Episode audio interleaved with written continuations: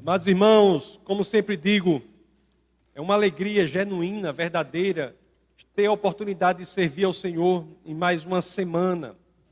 E daremos encaminhamento à série que estamos fazendo sobre talvez o melhor livro de teologia que possa existir, que é a primeira epístola de Pedro.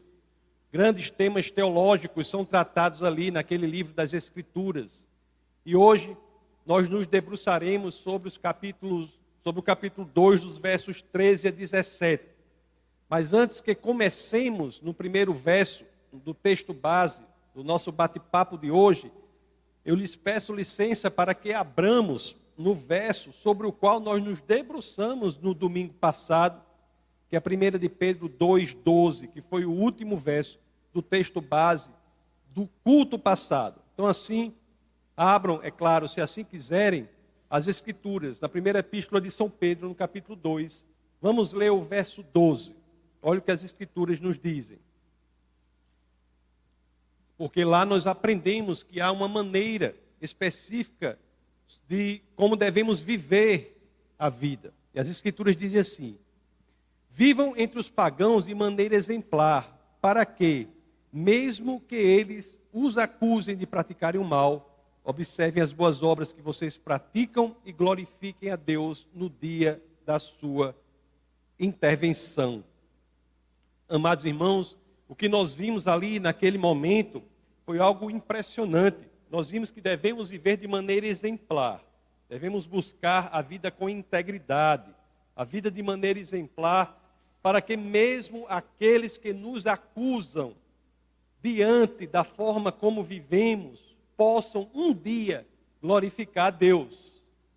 De fato, esse é um dos campos importantes da caminhada cristã, a vida exemplar, buscar a vida exemplar.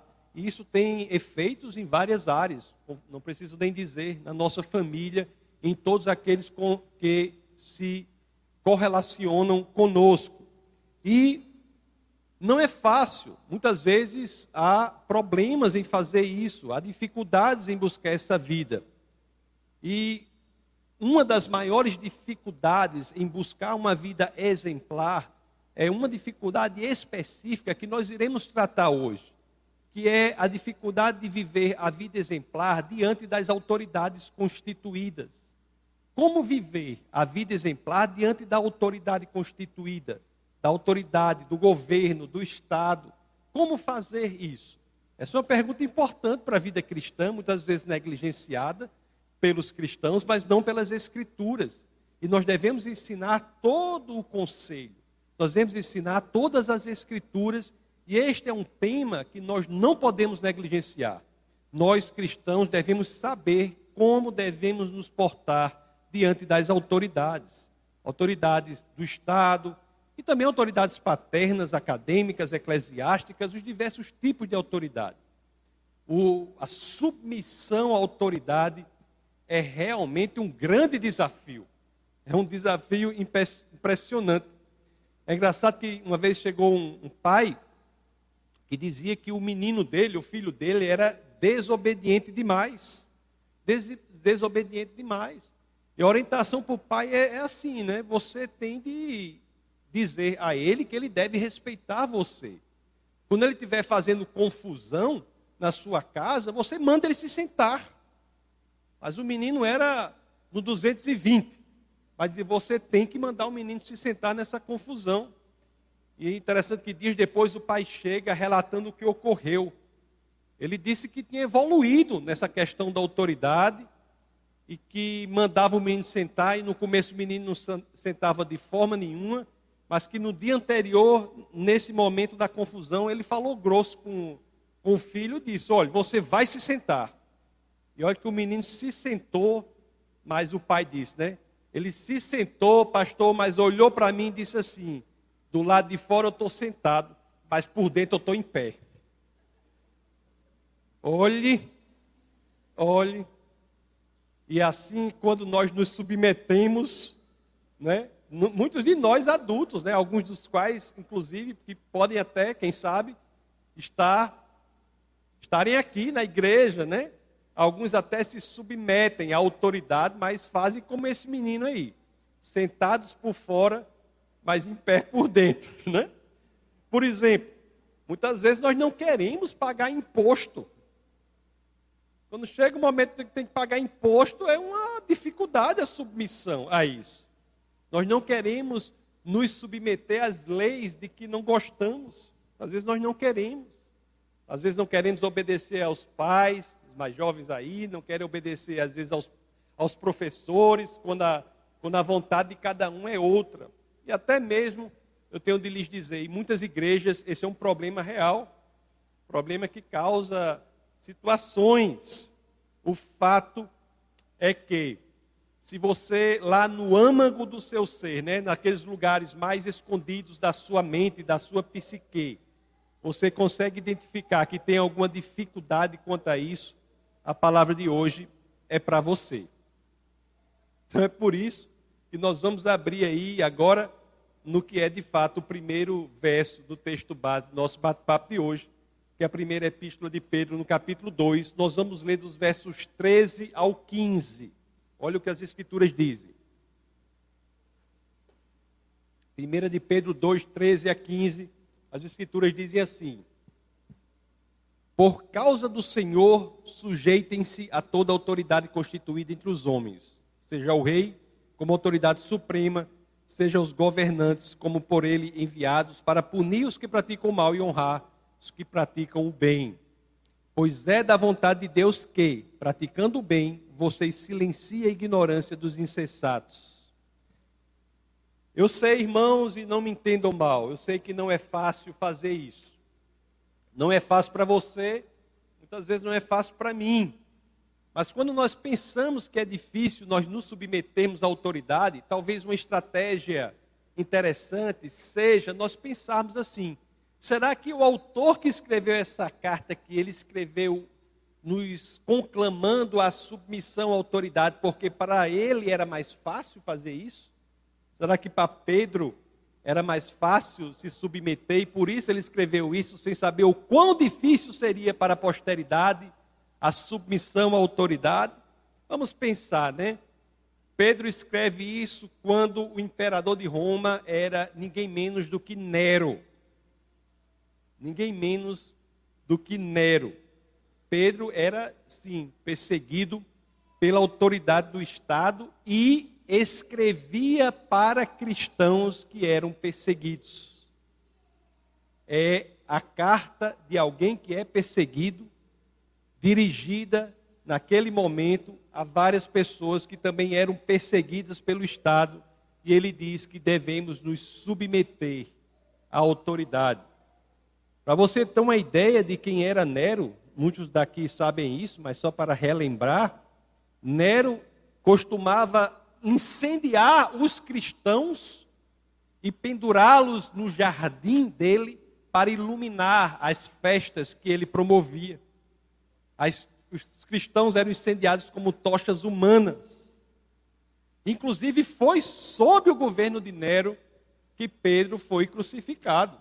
E conta a tradição, né, isso não está nas escrituras, está na tradição, que Pedro foi crucificado, inclusive, de cabeça para baixo, a pedido do próprio Pedro, que disse que não era digno para ser crucificado da forma que o nosso Senhor havia sido. Então Pedro ele não fala, amados irmãos, da posição de quem exerce autoridade e nem a sua audiência imediata, aqueles para quem ele fala é uma audiência de pessoas que exerciam autoridade. Não. Reitero aqui, eu vou sublinhar enfatizar isso. Pedro era perseguido e falava para perseguidos. E a mensagem dele era para nós assim: devemos nos submeter à autoridade constituída. Muitas vezes, irmão, é, é, irmãos, é papel do pastor pregar algo, às vezes nem se concorda 100% com o que está, mas eu tenho que pregar o que está nas escrituras. Eu não prego o que eu acho como eu gostaria que fosse, sabe? Eu prego como estão as escrituras. E a mensagem é essa: nós devemos nos submeter à autoridade. A Bíblia, a Bíblia traz exceções dessa regra? Traz sim. Quando é que a Bíblia traz exceções e diz que o cristão não deve se submeter à autoridade constituída. Bom, a Bíblia nos ensina que nós devemos proclamar a verdade, nós devemos ensinar a palavra de Deus, nós devemos orar, ensinar a palavra da salvação. E a autoridade do Estado não pode nos impedir que nós façamos isso. Em Atos, no capítulo 5, no verso 29, nós vemos a resposta do próprio Pedro e também dos demais apóstolos, né? quando eles são impedidos de pregar a palavra de Deus. Olha o que Atos 5, 29 diz. Vamos ler o 28 e o 29. Olha o que as escrituras dizem. Demos, que lhes disse, é, demos ordens expressas a vocês para que não ensinassem neste nome. Todavia, vocês encheram Jerusalém com sua doutrina e nos querem tornar culpados do sangue desse homem.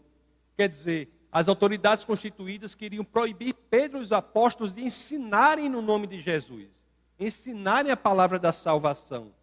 E olha o que verso 9 diz aqui, a resposta que o próprio Pedro, que na carta diz que devemos nos submeter à autoridade, olha a resposta que ele diz aqui.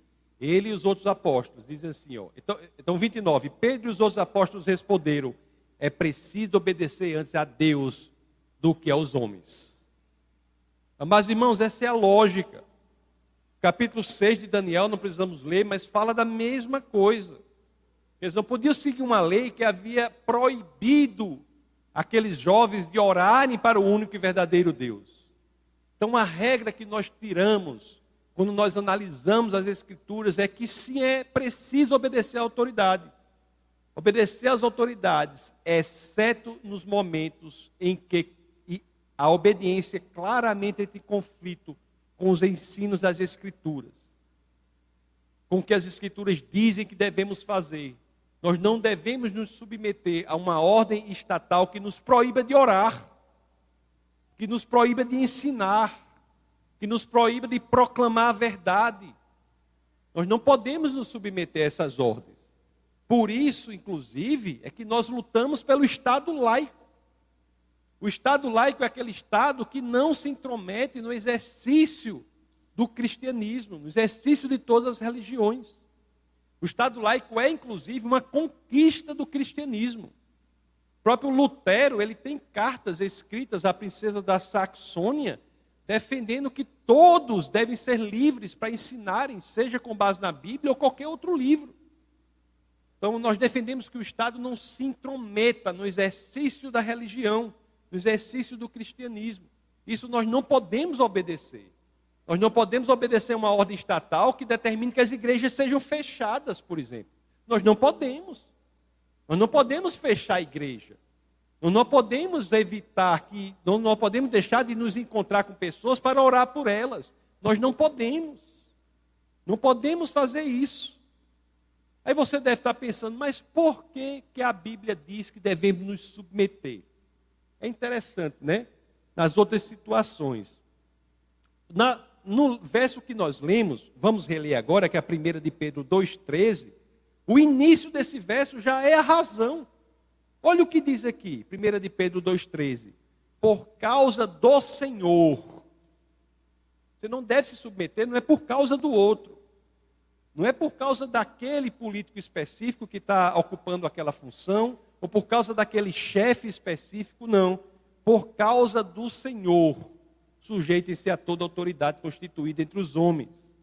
Veja, isso é muito importante, conforme nós iremos ver mais na frente, para que tenhamos um sentimento de liberdade diante disso. É por causa do Senhor. Não depende da pessoa que está ali.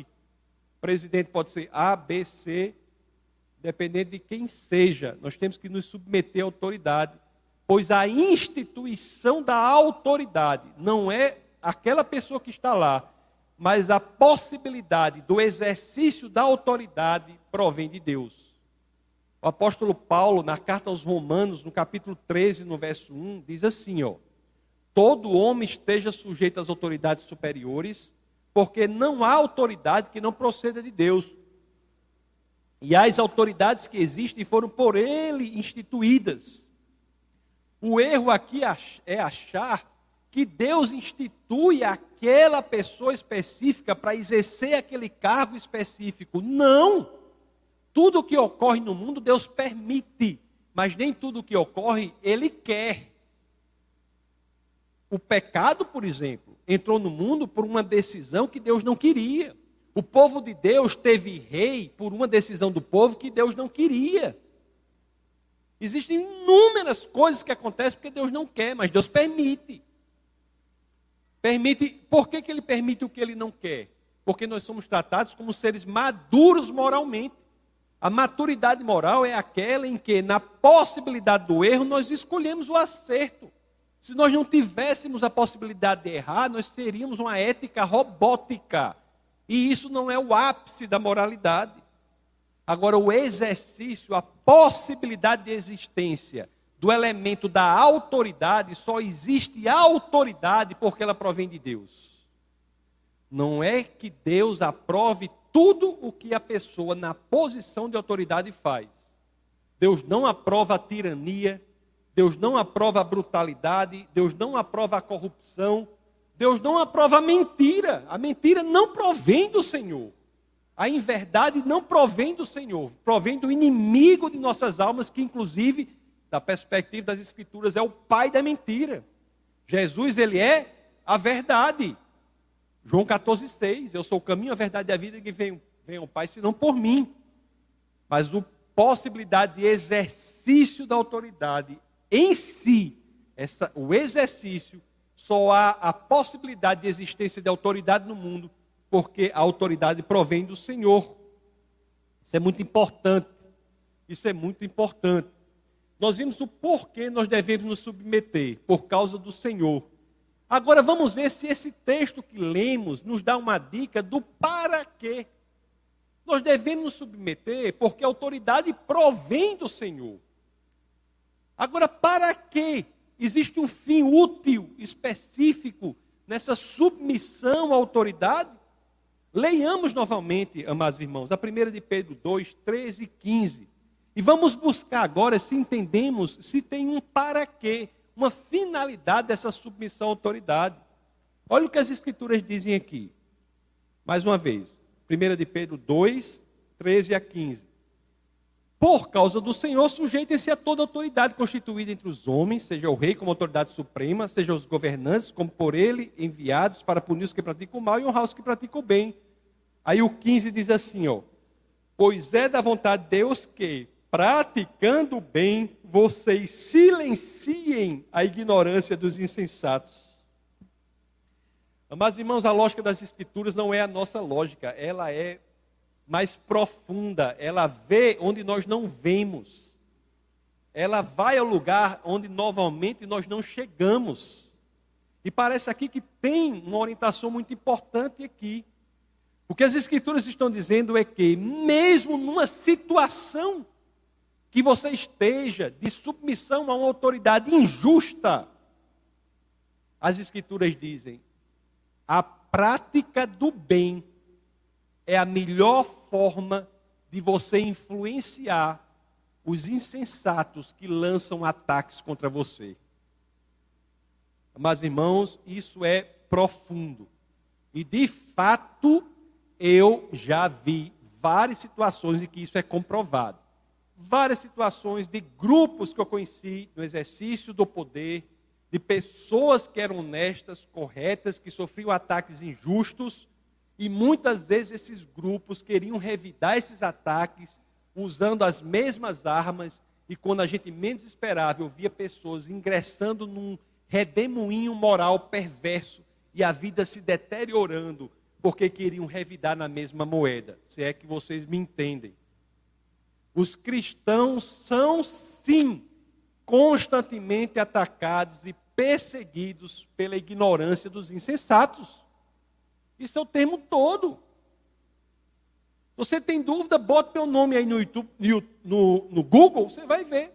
Fula, pastor, tal, tal, tal. O termo pastor parece que é algo muito grave para muitas pessoas. Pastor. É um ataque na universidade, nos laboratórios, no governo. E se nós não sentimos algum tipo de perseguição, eu reitero o que eu já disse aqui um sem número de vezes. Mas eu peço licença para que possa repetir mais uma. Se você não sofre algum tipo de perseguição em razão do seu cristianismo, em razão de Jesus Cristo, é necessário que você reavalie a sua saúde espiritual. Nós somos, sim, um exército em um território ocupado, como já dizia C.S. Lewis. Então, o que as Escrituras dizem é o quê? O melhor a se fazer quando somos atacados no seu trabalho, se você está no seu trabalho, você está sendo atacado em razão da sua fé, na sua escola, você está sendo atacado em razão da sua fé, não revide com as armas com que você está sendo atacado. Pratique o bem. É isso. E você está sendo. Eu não estou dizendo assim, né? Não estou dizendo que você tem que ser tolo. Não. Não é isso, não. Tô, não estou não tô aqui levantando um aglomerado, um grupo de abestalhado, não. Não estou dizendo isso, não. Não é para você ser abestalhado, não. É pelo contrário. Você vai ser astuto, astuto o suficiente para não revidar na mesma moeda, porque isso pode destruir você. O melhor que você pode fazer por você é revidar com a prática do bem, para revidar contra aqueles que lhes perseguem com a prática do bem. Isso é o melhor que as escrituras que vai acontecer, que as escrituras nos orientam a fazer isso. Não se, se é que eu posso fazer falar assim, cuidado para não se emaranhar na teia do mal fazendo dela a sua arma, porque isso drenará a sua saúde espiritual. As escrituras são profundas, amados irmãos. Elas nos dão orientações que muitas vezes so, sozinhos, a elas sozinhos nós não chegaríamos. Será que, que praticar o bem, quando nos fazem um mal, será que isso não é uma marra para nós? Será que não é uma marra para nós? Eu, quando estava lendo esse texto, estava vendo, né? Será que é isso? Aí eu estava vendo, rapaz, agora é que vem o mais impressionante de tudo. A lógica das Escrituras é, de fato, fascinante. É porque após essa orientação que nós lemos aqui nos versos é, 13 a 15 do capítulo 2 da primeira epístola de Pedro, nós Vamos para o verso 16. E é interessante que no verso 16 as escrituras trazem de uma consequência de tudo isso em nosso espírito. Ela começa as escrituras a dizer assim: olhe, faça isso, que é o melhor também para você, para o seu espírito. Leiamos a primeira de Pedro 2,16. Olha o que as escrituras dizem aqui. Vivam como pessoas livres mas não usem a liberdade como desculpa para fazer o mal. Vivam como servos de Deus. Olha, é uma lógica incrível essa aí, porque ela está dizendo assim: seja livre, mas seja servo de Deus. Seja livre, mas seja servo de Deus. Como entender isso?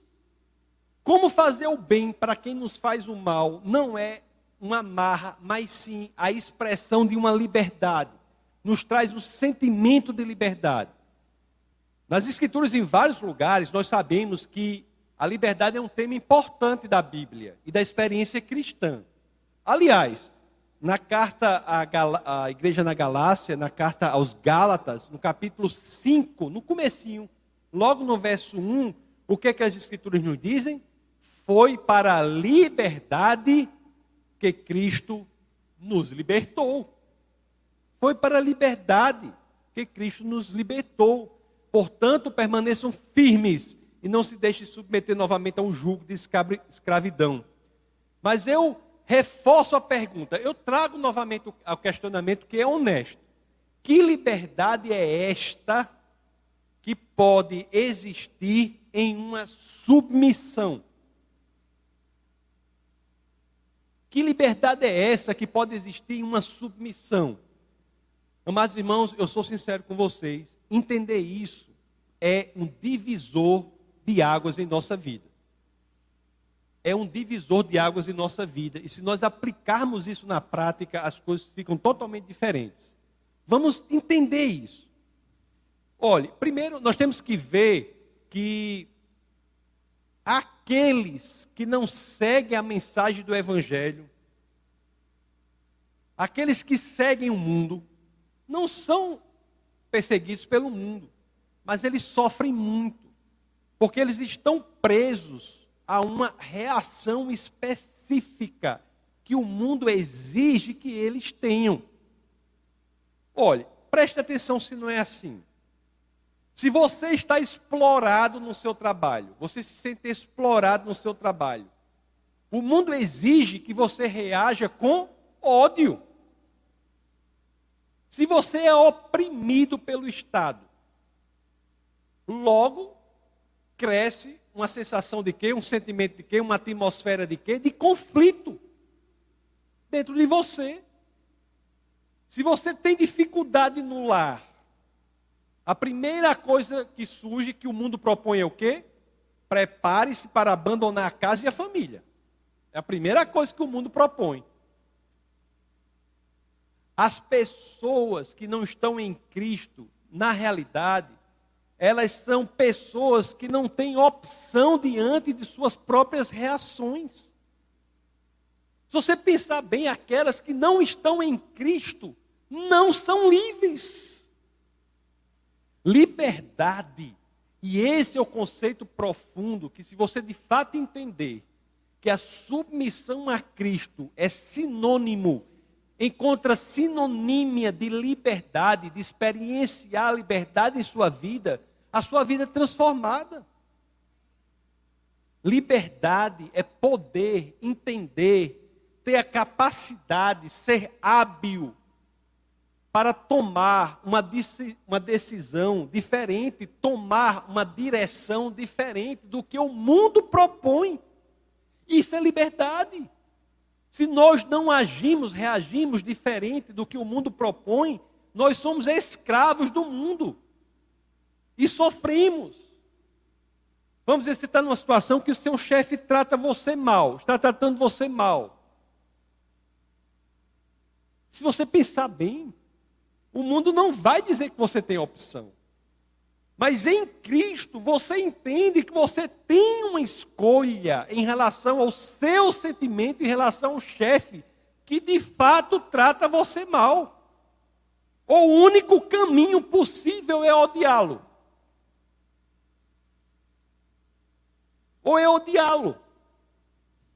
Você está infeliz em seu casamento.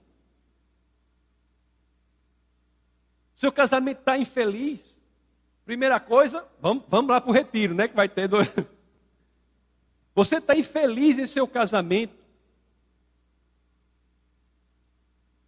Você tem escolha quanto ao futuro do seu relacionamento. Ou o único caminho que você vê é o divórcio. Quem está no mundo, o único caminho que vê é o divórcio. Isso não é liberdade. Se você é tratado de uma forma inapropriada em um lugar, numa loja, você vai comprar alguma coisa, você é tratado de forma inapropriada, de maneira rude. Se a pessoa tem um problema, ele trata com mala educação. Qual é o único caminho que existe? O mundo vai dizer que o único caminho que existe é o crescimento do conflito. Isso não é liberdade. Eu me lembro que, vou até falar aqui, que foi um caso que aconteceu com minha mãe, ela não está aqui, né? Ela disse que ela, minha, tinha um café que ela ia, que tinha uma, as garçonetes lá, todas muito boas, mas tinha uma que tratava muito mal, assim, ela pessoa meio emburrada, não sei o quê. Aí minha mãe disse que decidiu um dia comprar um presente para ela, sabe? Comprou um presente e levou para essa garçonete da, daquele dia, pra, e conversou com ela, daquele dia para dentro tudo mudou. Por quê? Porque minha mãe, assim como eu, assim como vocês, nós somos cristãos, nós somos livres, nós não somos forçados a decidir da forma que o mundo quer que nós decidamos. Mas, irmãos, isso é revolucionador. As Escrituras revolucionam a nossa vida. É por isso que eu digo: eu não gosto dessa história que Jesus entrou na minha vida e tudo ficou certinho, não. Jesus entra em nossa vida e tudo fica de cabeça para baixo. A gente começa a ver as coisas da forma que a gente não via. Não é fácil reagir de forma diferente. Não me entendam mal, em nenhum momento eu disse que era fácil. Mas é necessário que nós saibamos que nós somos livres em Cristo Jesus. Você não precisa seguir o caminho que o mundo sugere. Não precisa. É fácil? Não é fácil.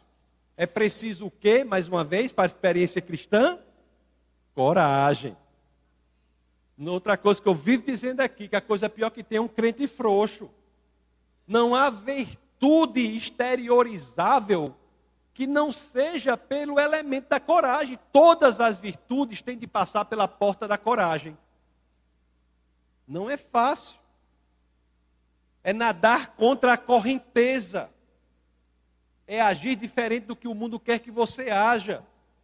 Tem um pensador católico muito bom, chamado Chesterton. Ele dizia, uma ele dizia assim: só uma coisa morta segue a correnteza. Tem de se estar vivo para contrariá-la, para contrariá-la. Tem de se estar vivo para contrariar a correnteza.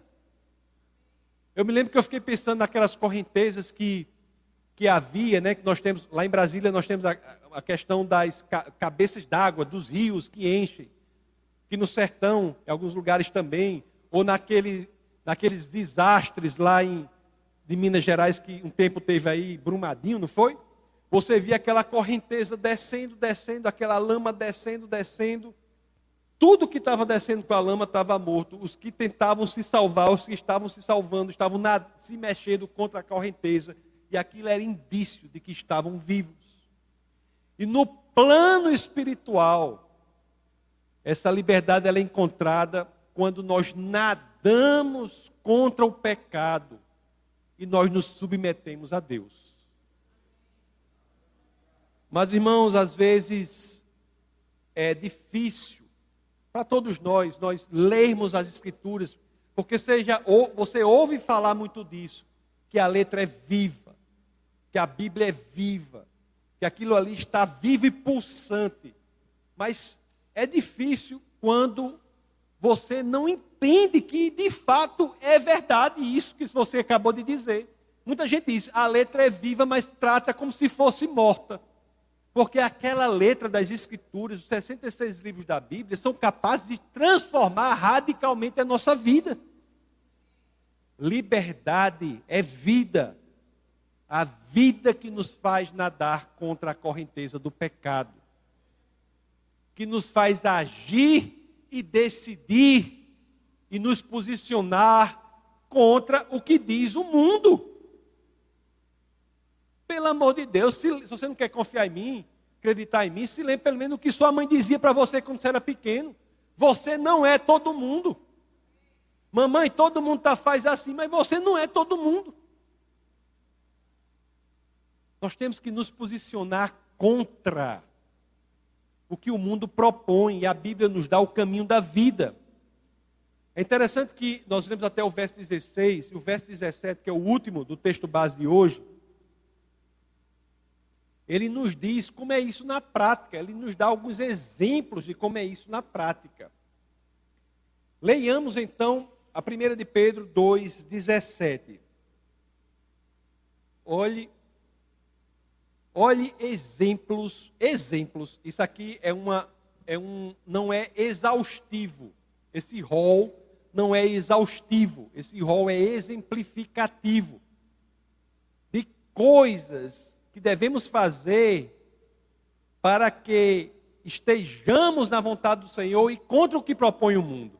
O verso subsequente é o que lemos até agora. Então vamos para a 1 de Pedro 2,17, assim diz as Escrituras. Tratem a todos com devido respeito. amem os irmãos, temam a Deus e honrem o rei. Tem coisa mais revolucionária do que isso? Tem coisa mais revolucionária do que tratar a todos com respeito?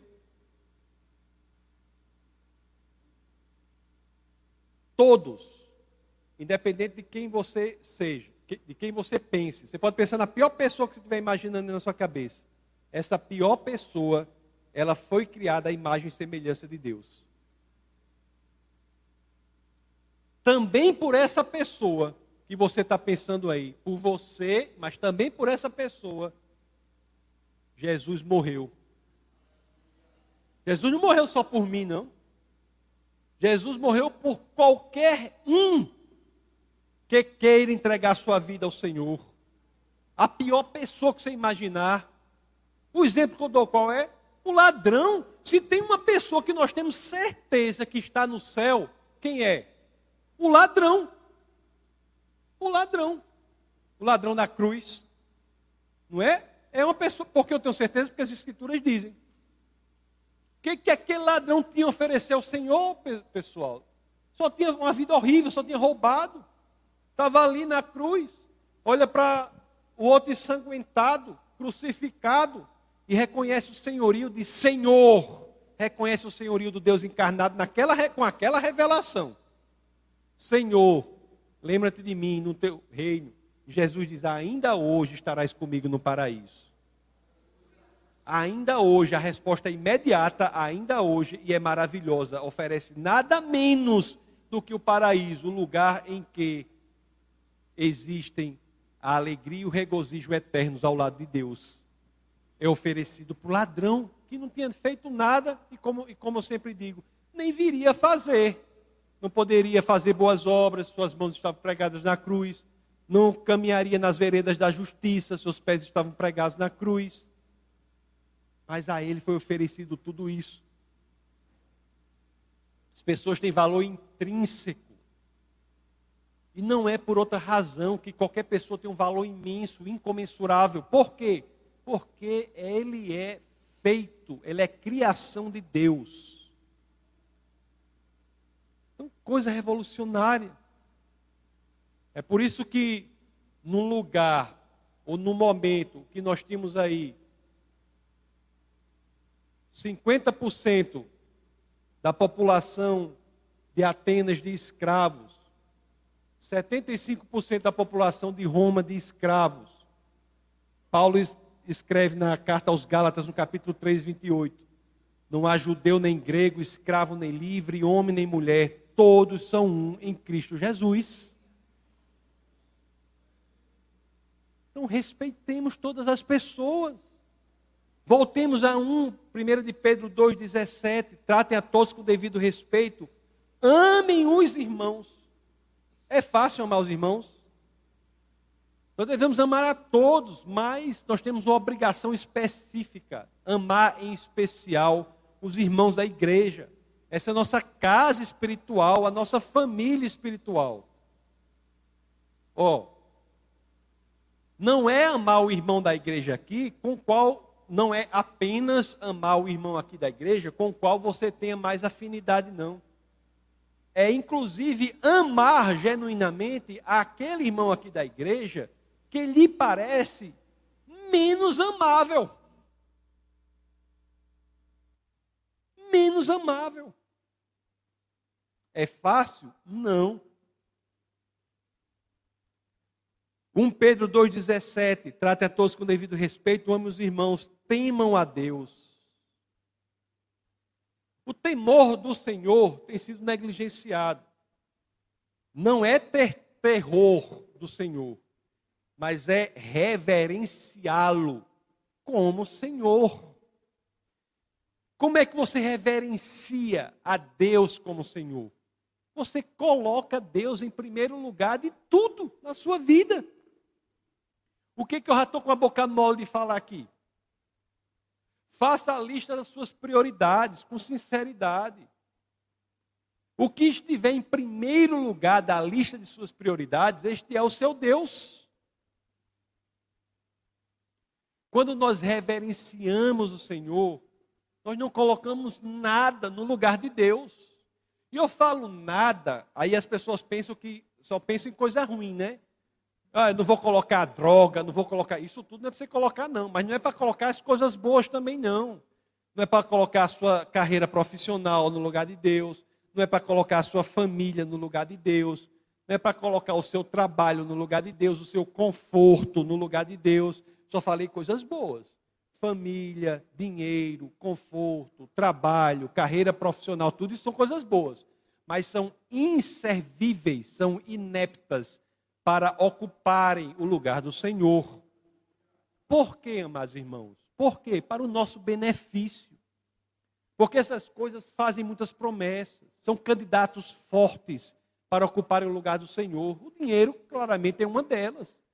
O dinheiro faz muitas promessas, mas eu lhes garanto que não é fiel para cumpri-las, como é o Senhor. Por isso que você não pode ser escravo do dinheiro. Você não pode ser escravo da sua carreira profissional. Você não pode ser escravo da sua família.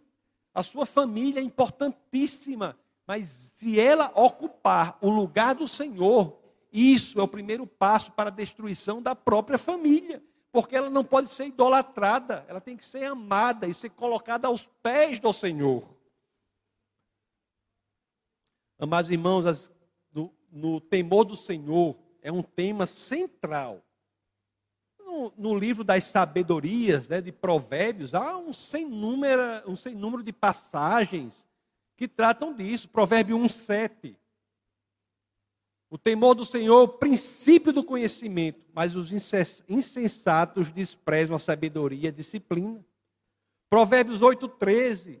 Temer o Senhor é odiar o mal. Odeio o orgulho e a arrogância, o mau comportamento e o falar perverso. Provérbios 19, 23. O temor do Senhor conduz à vida. Quem o teme pode descansar em paz, livre de problemas. Você sabe o que é a pessoa descansar em paz? O mundo aí está desesperado. Eu mesmo estava vendo o noticiário, estou até vendo menos, até, né? mas tinha um senador aí que está numa situação aí. Quando eu vi, eu até pensei que ele mostrando a quantidade de remédio que ele tomava. Ele disse, eu tomo não sei quantos remédios de dia, antes do almoço, durante o almoço, depois do almoço.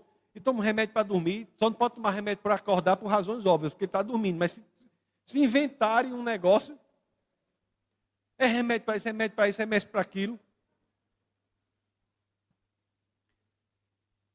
Aí Salomão escreve aqui. Você tem Eclesiastes. Resume. Acho que é o capítulo 12, verso verso 13, veja se é. Agora que já se ouviu tudo, aqui está a conclusão: tema a Deus e obedeça aos seus mandamentos, porque isso é o essencial para o homem, por Deus trará o julgamento, tudo o que foi feito, inclusive tudo que está escondido, seja bom, seja mal. E por fim, amados irmãos, a primeira de Pedro 2,17. Honrem o rei 1 de Pedro 2,17. Tratem todos com devido respeito. Ame os irmãos, temam a Deus e honrem o rei. Ó, oh, todos nós passamos por isso.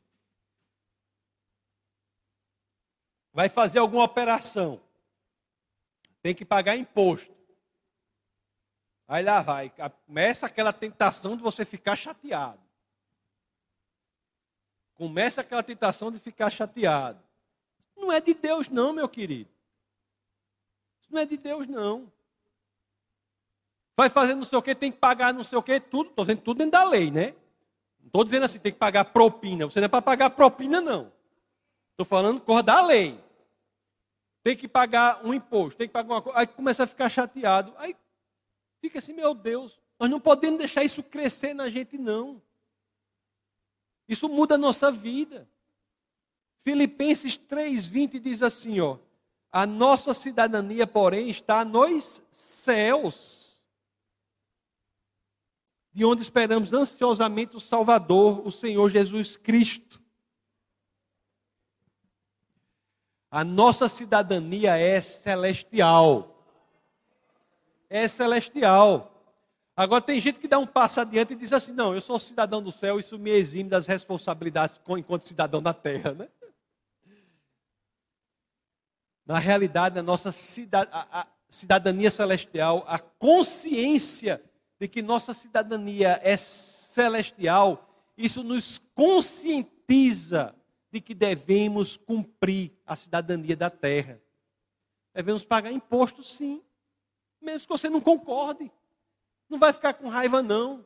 Ficar triste, não, que só faz mal a você. No final, esse imposto vai ser cobrado. Tem para que você ficar com raiva? Temos que cumprir a lei. Não existe jeitinho brasileiro na lógica do crente, meus irmãos. Não existe, não. Se você quiser ir por outro caminho, que não seja o caminho da legalidade, o caminho do que é correto, vá. Agora, Deus não estará com você. Deus não faz pacto com ilegalidade, não. Deus não faz pacto com mentira, não. Amados irmãos, o cristão, ele deve ser exemplo de obediência à lei e à autoridade. Lógico que você deve buscar os seus direitos, deve discutir os seus direitos, deve ir pelo caminho legal que você entender correto, mas não deve fazer coisas erradas devemos obedecer. A exceção é quando essa obediência influenciar a nossa lealdade e o nosso compromisso com o nosso Senhor e Salvador Jesus Cristo. Por exemplo, questão de, tenho até que dizer, mas questão de pandemia. Não tinha como fechar a igreja na pandemia. Nós não podíamos fechar a igreja em pandemia. Se a pessoa viesse com Covid, quem é que ia orar pela pessoa? Cadê o pastor para orar pela pessoa que está com uma doença que ninguém sabe? A igreja fechou. E aí? Acabou-se o mundo? Não tem como. Ninguém é obrigado a vir, mas a igreja não pode fechar. Não pode fechar. Como é que nós vamos proclamar a verdade quando o mundo está desesperado? Não temos como.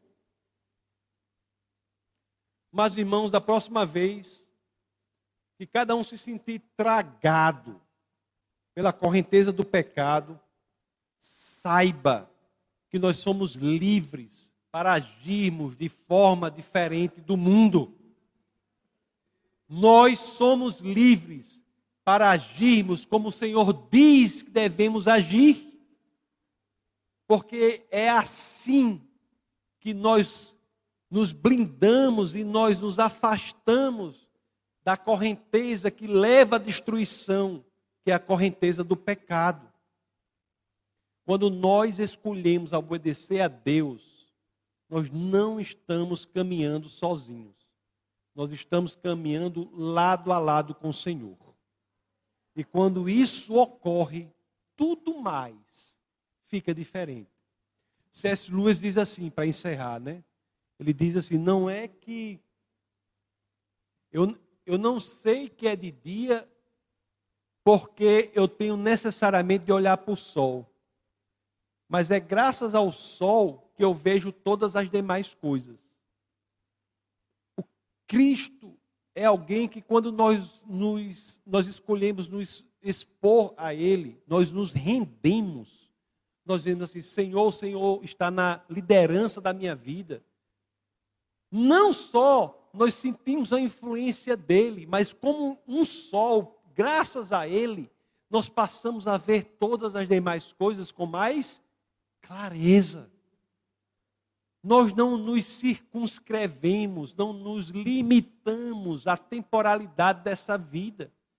Nós vivemos de uma forma diferente da perspectiva da eternidade, fazendo o que é certo, o que é correto, fazendo o que somos chamados para fazer, que é refletir a luz de Cristo para esse mundo em trevas.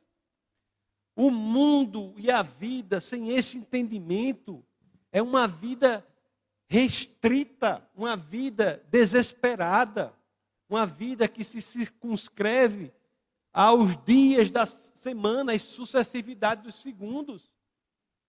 É, é como diz Augusto dos Anjos, triste escutar pancada por pancada a sucessividade dos segundos, ouço em sons subterrâneos do orbe oriundos o choro da energia abandonada, é a dor da força desaproveitada, o cantochão dos dínamos profundos, que podendo mover milhões de mundos, jazem ainda na estática do nada. É o soluço da forma ainda imprecisa, da transcendência que não se realiza, da luz que não chegou a ser lampejo. É, em suma, o subconsciente aí formidando da natureza que parou chorando no rudimentarismo do desejo. Isso é um mundo sem Deus. A sucessividade dos segundos que se traduz no rudimentarismo de um desejo que não se concretiza, não se exterioriza. É um mundo que não tem sentido, desprovido de propósito. Ou como diria Schopenhauer, o qual é a vida que Schopenhauer descrevia a vida? A vida é assim, veja se não é para muitos assim sem Deus. Cinco dias de sofrimento e dois de tédio. Essa é a semana sem Deus. Segunda, sexta, sofrimento.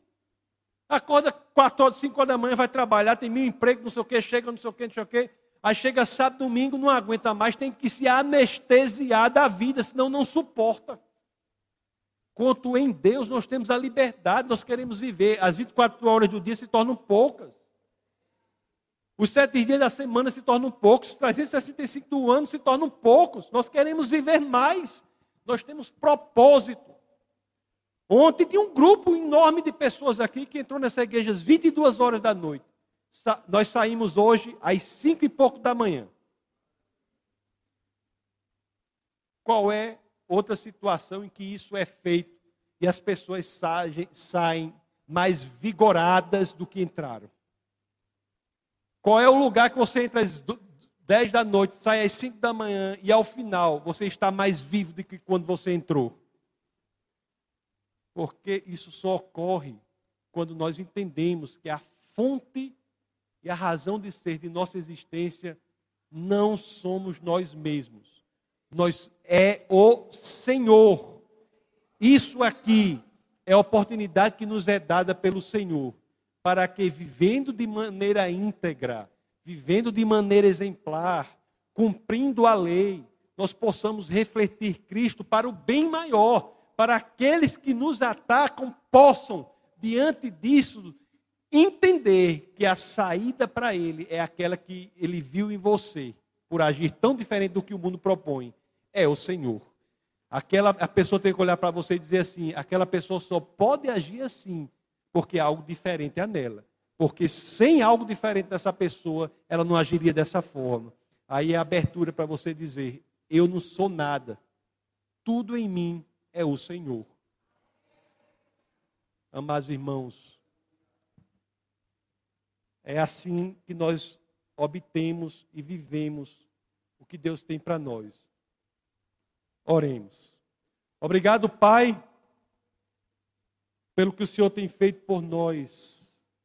Obrigado, Senhor, por cada família aqui representada, por cada pessoa que nos assiste pela internet que esse momento, Senhor, seja um momento de transformação.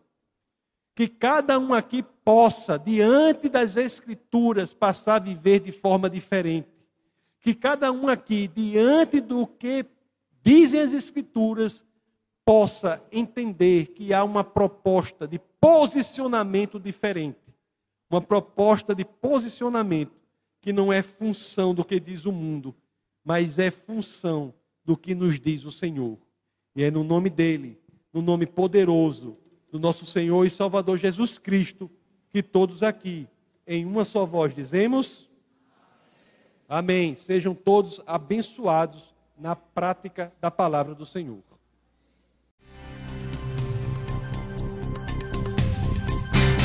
Essa foi uma produção do Ministério Internacional Defesa da Fé, um ministério comprometido em amar as pessoas abraçar a verdade e glorificar a Deus. Para saber mais sobre o que fazemos, acesse defesadafé.org.